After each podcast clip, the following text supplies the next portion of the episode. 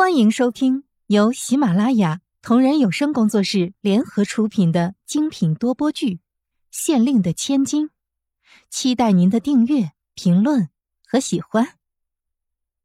第八十六集《菲菲的计策》。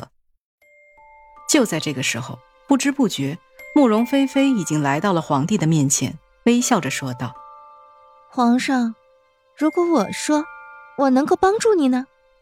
皇帝看着眼前的慕容菲菲，眼神里阴沉不定，不知道在想着什么，忽然叹了口气：“我知道你在想着什么，但是同时，我也希望你能够明白，我们现在已经不是在战斗了，明白吗？现在这种局面，已经不能够再被称作为战斗了，完全是一方面对另一方面毫无章法和技巧性的碾压。你明白了吗？”在这种情况下，我可不认为我们有能力能够让他认输。我同样不认为你能够有什么办法能让他毁于一旦。慕容菲菲笑了笑，特别的甜美。皇上，其实这种时候，您如果再去为了这种事情伤身的话，岂不是太不值得了吗？请相信我，在这种情况之下，就是死马。当做活马医了。现在我们已经是没有任何的办法了，唯有一个。慕容菲菲神秘兮兮的看着皇帝，皇帝只是有些皱眉。其实自己现在也是没有什么办法的，所以莫不如就真的给慕容菲菲一个机会。万一慕容菲菲真的是有什么能力，将这个战局给扭转了，也是很好的。当然，皇帝根本就没有抱着希望。想要他能够主宰最后的时间是那么的快乐。三天时间转瞬即逝，王爷也早就在城墙的外面等候已久。他来到了这里，并没有一来就开始喊话，而是淡淡的看着眼前的皇城。他着实不希望在这里发生战争，因为这里终将是自己的地盘，终将会是自己的家，怎么能够在自己的家中战斗呢？可是就在这个时候。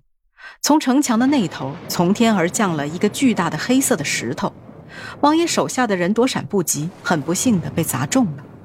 也就在这个时候，突然这片大地都爆发出了一阵剧烈的震颤，让所有人都胆寒的震颤。伴随着这一声巨响，王爷手底下已经死去了一片人，眼看着又砸下来几个巨大的炮弹，王爷手下的人不禁死伤开始惨重了起来。甚至是照比之前的那个地方是有些不一样，但是也是一应俱全。这几下炮弹简直是摧毁了王爷他们的信心。他们是这个时代的人，怎么会知道炸弹这种东西？现在情势已经不知不觉中发生了变化。王爷说的给三天时间考虑，只要皇上愿意投降，就不伤及皇上性命，就放皇上一条生路，就说明王爷还是有点人性的，终究还是顾及了兄弟之情。不管到时谁胜谁败，结局都不是皇上想看到的。这个慕容菲菲是知道的。可是到这时，如果王爷胜利了，因着皇上的没有投降，慕容菲菲想到时候王爷还是会毫不犹豫地杀掉皇上，因为皇上没有选择投降，没有选择妥协，所以王爷会杀了皇上。其实，王爷比皇上冷血多了，而实际上，自古冷血之人更适合坐上帝王之位。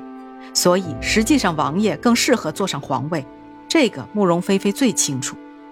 自古哪位皇上的宝座上不是沾染着鲜血呢？哪位皇帝不是踏着别人的鲜血坐上权力的巅峰？而太过顺风顺水的继承皇位的皇上，不管多久，终究还是逃不过这一道坎儿。而跨过这道坎儿与否，关键还是在于皇上自己。无疑，以前的皇上是软弱的。可就是这个软弱的皇帝，却一直让慕容菲菲倾心，并一直坚守着这颗心。所以慕容菲菲要帮皇上，因为她爱这个男人，视这个男人如命。如果没有了这个男人，那么她就连命也没有了。没有了命，一个人怎么活呀？本集已播讲完毕，下集精彩继续。